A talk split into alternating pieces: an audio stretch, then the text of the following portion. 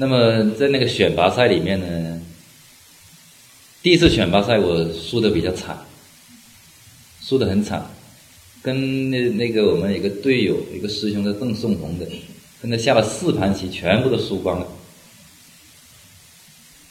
输的很惨，每盘都输。我们是每个人要对下四盘嘛，结果我我是红子搬家，全是输。不过跟其他人下还好，总数呢我是输了七八盘吧，下了十二十盘左右，总数我是亏了七八盘。不过我也赢了好几盘，我还有一定的具有一定的战斗力，就是就是面对这个高水平的选手的时候，自己没有办法适应，主要是这一点，所以还有待时日。但是确实很苦恼，一下子就显示自己差距很大。但是呢，所以呢，心里面非常着急，总是希望能够尽快的提高水平。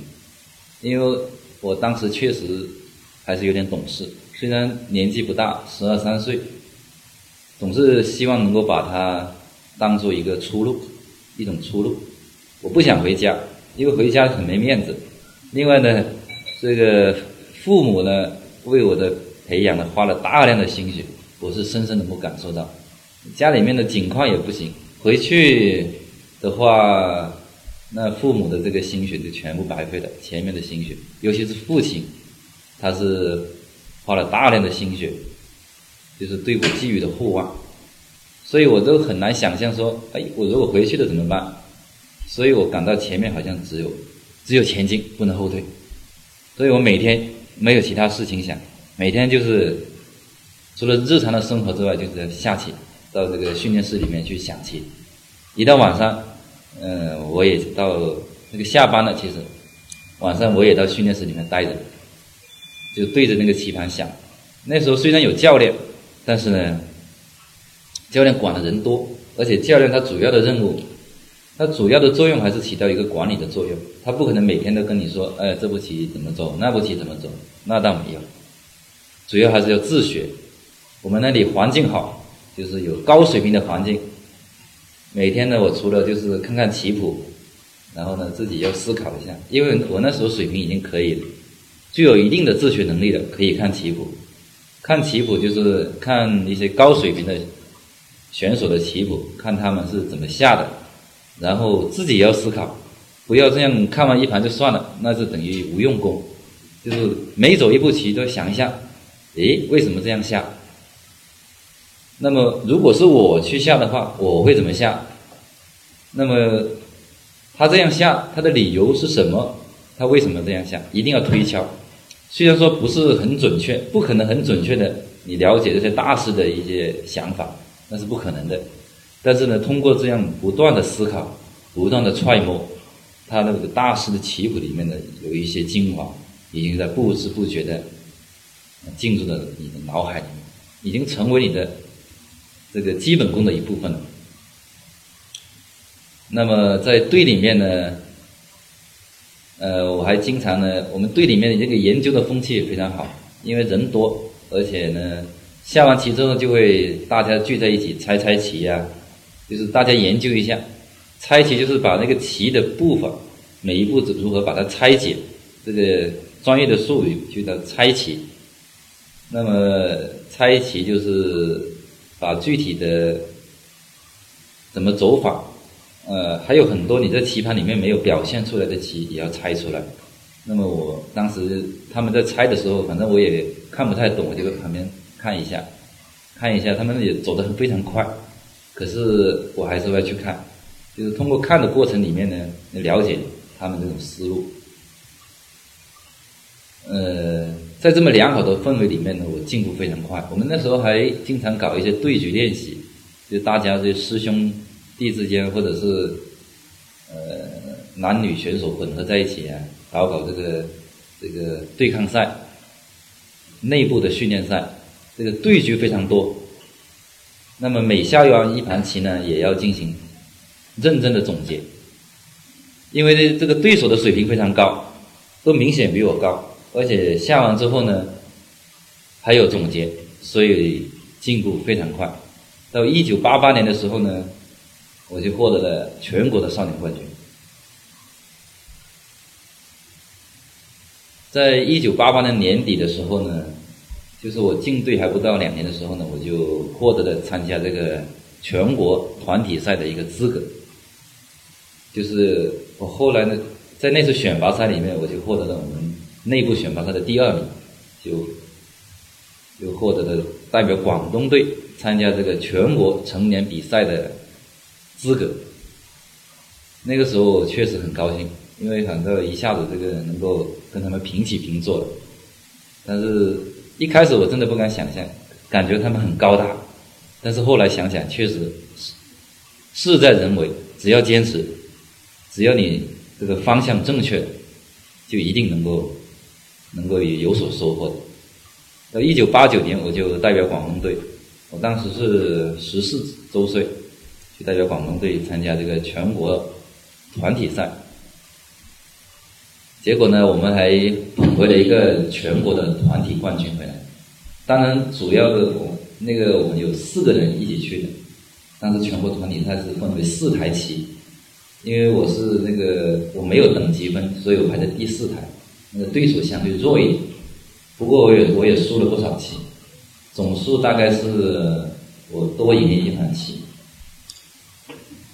那么在八九年之后呢？九零年我就获得了象棋大师的称号，那么九到九三年的时候呢，我就获得了全国的第一次全国的成年冠军。这个冠军对于我来来说是意义非常重大，因为在象棋界里面这个全国锦标赛是我们大家最为看重的一个比赛，我们非常形象的把这个全国。个人锦标赛呢，把它形容为这个去考状元，就是如果你中了状元，拿了第一名之后呢，就奠定了你在象棋界里面一种非常高的地位。其他一些比赛虽然可以拿很多冠军，但是都不如这个全国锦标赛拿冠军。在一九九三年的时候，我就非常幸运的第一次夺到了这个锦标，那次其实也是非常惊险的。最后一轮我是跟那个我们同队的师兄吕青是同分，最后一轮，所以我必须要战胜对手才可以获得冠军。那盘棋我还是拼的比较凶的。我这个人呢，平时呢比较比较稳一点，但是大家都觉得我是什么？这个棋风比较稳健，但是我关键时刻还是能拼的。呃，在那盘棋里面，我跟这个对手这个河北的名将。颜文清拼得非常凶，呃，那盘棋呢也非常精彩。哦，我应该在这里讲一下，现在没有准备算了，非常的精彩。可能现在时间也不够，如果讲那些对局也不行了，我待会可能还要讲点别的，看看有没有时间。现在先简单的理一下这个思路，好像这个时间过得太快了，有点讲讲不完。待会得看看大家有什么需要了解的，大家再进行交流一下。是十二点结束吗？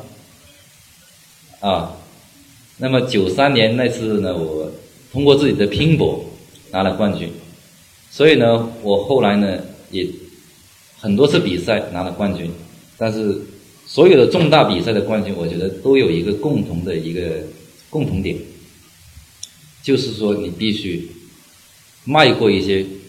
困难，而且这个困难不是一般的困难。那么九三年呢，这最后一局棋呢，其实就是我的一个一个关口。你是否能够迈过去？你是否能够越过自己的心理的屏障，能够拼出去、豁出去，在这个最后的关口，拿出你自己的勇气跟对手去亮剑？结果呢，我做到了。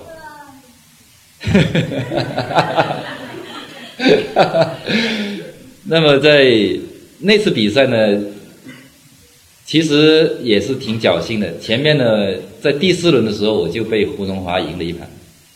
如果按照正常的情况下，输了一盘就没戏了。不过我没有放弃，我从来都没有想过放弃。输棋赢棋，我都不会有一种放弃的心态。所以呢，我不是输给胡荣，输给赵国荣。输给那个那个黑龙江的著名的象棋特级大师赵国荣，就是刚才所说的全冠王，也是声名赫赫的东北虎。输了他之后呢，我就这个希望非常渺茫。虽然我当时呢水平呢应该还比冠军要差一点，比其他的老冠军要差一点，但是我有有一股勇气。输了之后我也不气馁，我就下一轮又对到那个。那个最著名的象棋特级大师胡荣华，胡老师拿了十几届的全国冠军，是当之无愧的这个一代的泰斗。我以前呢跟他下呢也是在九三年那次比赛之前跟他下过棋，他都输了。所以呢那次比赛呢又对到他，输了一盘棋之后对到他，感到自己心里面又是一道难关。但是我确实能够顶得住。能够排除这些干扰，然后在比赛的时候呢，能够非常专注于这个棋盘里面的变化，而不去考虑这个场外的因素。这一点也是我一个后来能够夺取冠军的一个一个因素吧。结果呢，胡老师呢，不知道是大意还是什么，就被我赢下来了。哦，过了这一关，马上就好像有如神助，因为你把这个最困难的这个这一关过了。后来呢，确实就有点一马平川的味道，好像这个棋下的特别的顺，一直赢赢到最后，就是刚才我所介绍的最后一轮对这个河北名将颜文清，这个这一盘棋，那盘棋呢，其实在比赛之前呢，也会有很多这种考虑进退的一种考虑，因为象棋里面呢，它跟围棋还不一样，围棋它只有输赢。还不用考虑这个退的问题，但是象棋里面这种进退得失，常常在这个我们棋手里面会困扰着我们棋手。你是否能够在这种平淡的局面下鼓起勇气去进攻？你是否能够在这个惊涛骇浪中能够平稳的把握你这个把握你这艘小船？它里面有个进退的问题。所以我们有时候呢，在优势的时候也不能过位的进，一味的进进去，还要考虑退的问题。这是这个象棋的微妙之处。那么，但是我那时呢，确实没有考虑，完全没有考虑这个场外的因素。呃，当时呢，如果我和的话，也有可能冠军。但是如果输了，就更加不用说，输了就没有。不过我。确实没有考虑任何场外的因素，我所有的思维都集中在这个棋盘里面，就是考虑如何把这盘棋下好，如何把这每一步棋下好。我感觉这一点对棋手非常重要，而且我觉得就这一点来说，对我的人生也是有所帮助。就是我们做人也好，做事也好，就是要把眼前的事做好，眼前的事。这个不管你的理想有多大，你的理想有多崇高，最终落实到面前的，就是你眼下的所做的每一个细节。如果把这个棋跟人生的比较里面，我们这个棋的每一步，就如同这个人生的每一步，每一天你所做的一切。所以呢，我把每一步棋都走好之后呢，那么自然它呢。这个这盘棋就自然能够下好，不知不觉的就能够下好，因为我的思维没有受到这个场外因素的干扰，所以能够集中全力亮出自己的宝剑，结果能够把对手拿下来，夺取了第一个全国冠军。后来有好几次比赛，几次重大的比赛，都有这种我感觉非常困难的时刻。我们很多棋棋友可能只是看到这个精彩的对局，这个精彩的战术组合，但是不一定能够了解这个棋手的内心世界，在比赛前或者在比赛中间、比赛之后，他是怎么思考，他是如何进行思想斗争的。有时候我会睡不着觉，有有几次重大比赛、重大的战役之前，我都睡不着觉。嗯，最近一次比赛是去年的一个总决赛，是奖金比较高的一次比赛，有几十万的人民币冠军。呃，那个我们我跟那个湖北的名将洪志，他也是现在非常优秀的一名选手。双方打成一比一之后呢，进行第三盘的这种决战。因为那次比赛的比赛方式比较奇怪，它就叫做先手合棋算输，所以呢，完全是没有退路，完全是背水一战。那时候我第二盘棋输了之后呢，那个晚上都没有睡着觉，在上海的一个衡山宾馆里面。一个晚上都睡不着，一直一直在想着前一盘棋是怎么输的，然后应该怎么样去去策划下一盘棋，确实翻来覆去都睡不着。一躺在床上，一闭上眼睛就是一副棋盘，一个棋盘就印在脑子里面，不知道很奇怪，有好多次都是这样，挥之不去。不过后来我第二天醒来之后，其实没什么精神。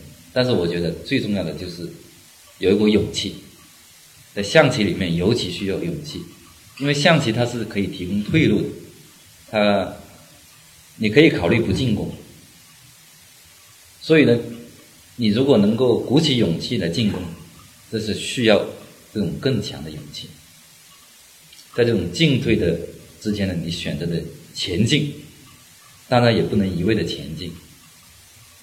这个象棋也是一种非常理智的东西，非常理性的东西，它是很客观的，你一切都要按照它的客观规律来走，你不能说我有勇气就拼命的搞，你要随时的观察这个棋盘里面的这种强弱的转化，你强的时候才可以进，弱的时候一定要退守，不可以勉强行事，这个就是很符合我们这个中国的这种哲学，尤其是道家的哲学，就是。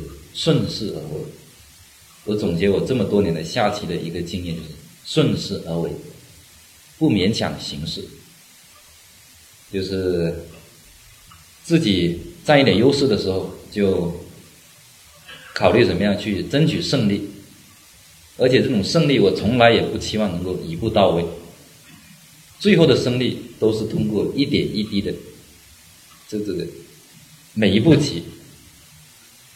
来达到最后的目标的，他这个象棋不可能说一下子能够拿到很大很大的优势，所以尽管说很想赢棋，但是你必须得放到眼前这里来，一点一点一滴的积累这个很微小的优势。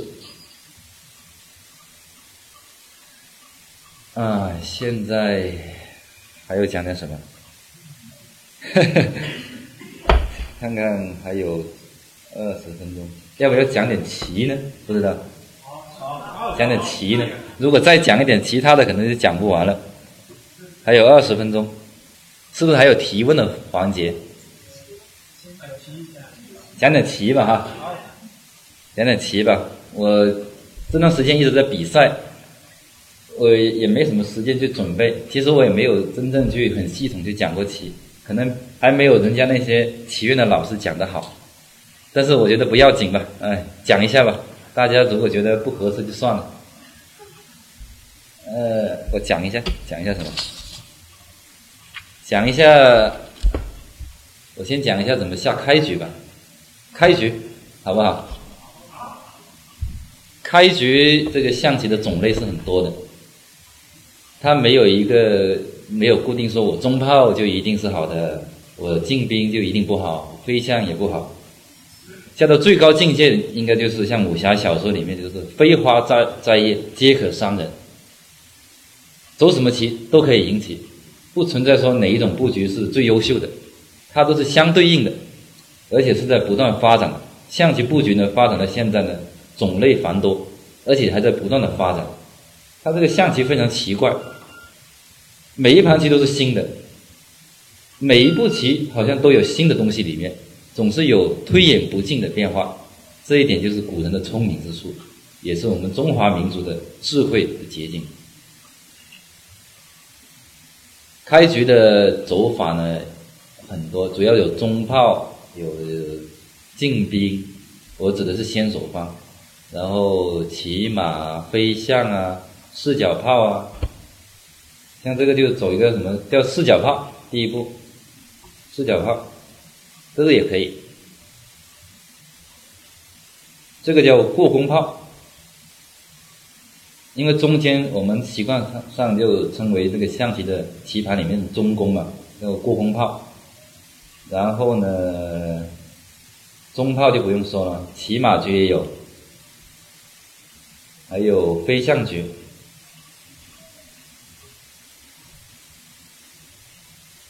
凡是不走中炮的，我们一般都是认为它是比较柔性的一些开局。因为中炮它的作用是最直接的，直接的震慑中路。因为象棋棋盘里面，它的它的最关键所在就在怎么样夺取对方的，把对方的老将拿下。所以它这个中心是非常重要的。而中炮它是开中明义，就直取中路。所以呢，这这步棋是最具攻击性的。所以这个我们不管这个棋艺高低怎么样，很多人都是。当头炮，马来跳，就直接就弄。这个我其实我们现在也是经常这样走，所以前面几步看不出水平的高低，前面几步怎么走都可以。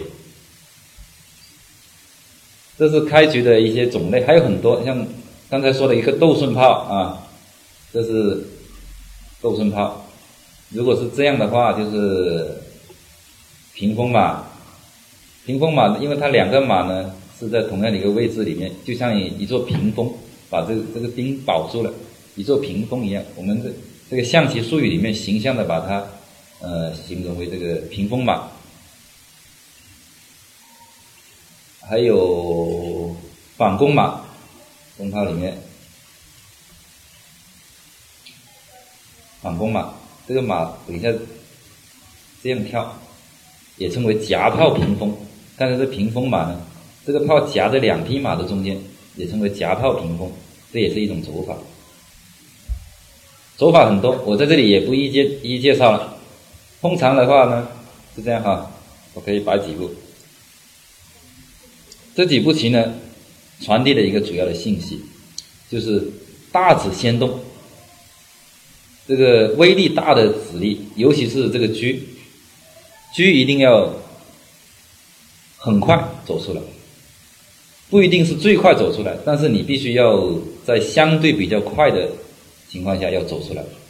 车是威力最大的棋子，所以呢，你必须把它放到一些一些能够比较开阔的一个阵地里面，才能发挥它的作用。你不能老是躲在家里面，躲在家里面一点用都也没有。国际象棋就不一样了，国际象棋它老是躲在这里，国际象棋的棋盘比较封闭，它的车呢通常不动的。他有很多步之后呢，才来一个什么王车易位，然后车才出来。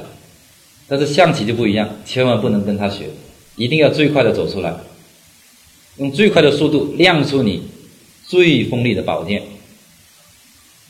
我们有些人有些业余的爱好者，他总是不太注意，他就是那个车可能下到最后十几步之后，又把这个事情给忘了，那个车都躲在家里面。被人僵死了之后呢，那个车还没出来，这个是很可悲的事情。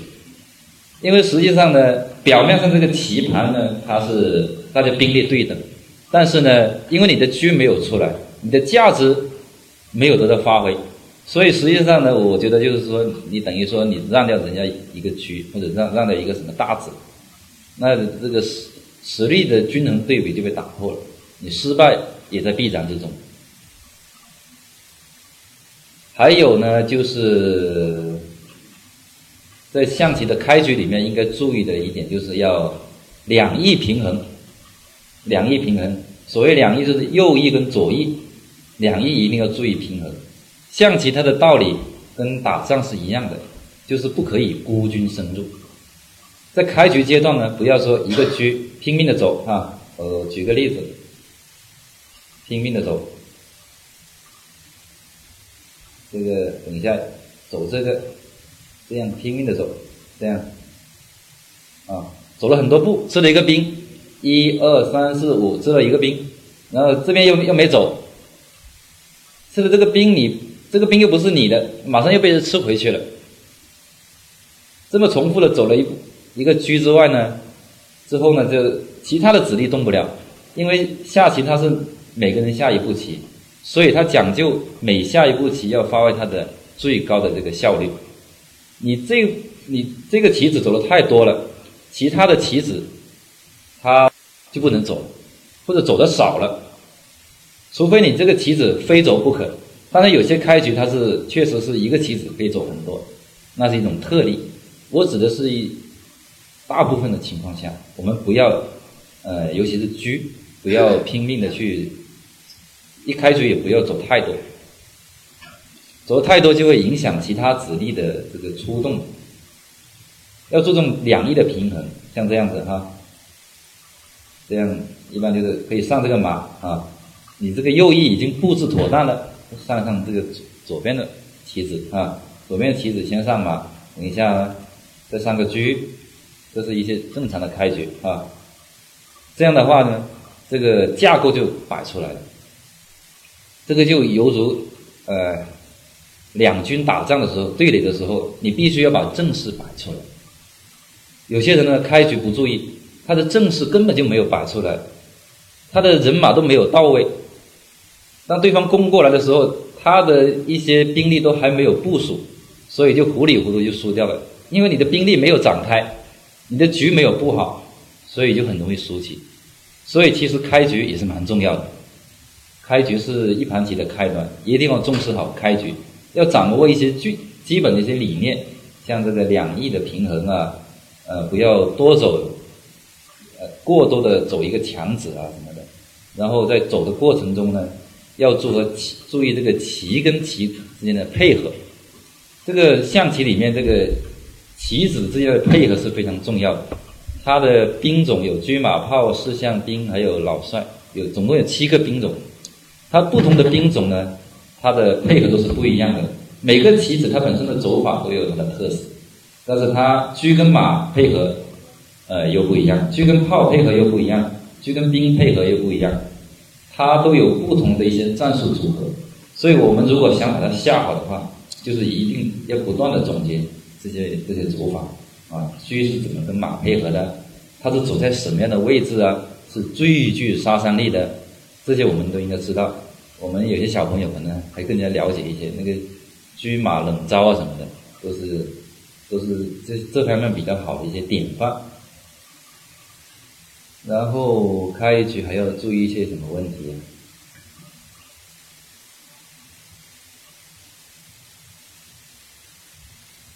我们讲一下中局吧，中局吧，中局，中局也是有很多问题要注意的。其实中局呢，应该比开局还要难学，因为开局呢可以看棋谱，甚至可以死记硬背。你前面十来步，我都可以背下来，因为不每一种开局呢，它都有一定的规律，它都在这个棋谱里面，其实都是。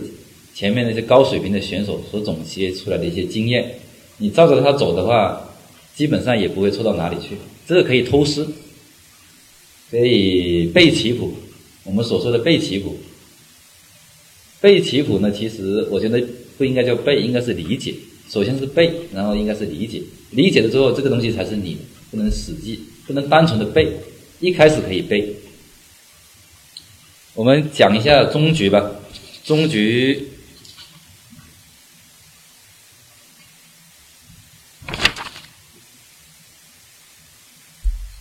中局呢，其实是象棋里面的一个一个最重要的一个一个战场。其实这个体现一个棋手水平高低一个很重要的一个环节就是中局。因为中局呢，已经这个开局走了十来步，十来步之后呢，就进入这个最激烈的战斗，双方的兵力已经完全展开了，这个战斗进入白热化，所有的兵力都聚集在这个这个中原地区进行大规模的厮杀。所以呢，这个中局的战斗也是非常紧凑，也是最能考验一个棋手这种这种实力的一个一个标准之一。那么我就举几个例子吧，来给大家讲一下中局里面应该注意一些小问题吧。我举的可能不是很完全，因为要讲的东西确实很多，另外我自己也没有什么准备，我只能是简单的讲一下吧。啊，希望有以后有机会再跟大家继续讲。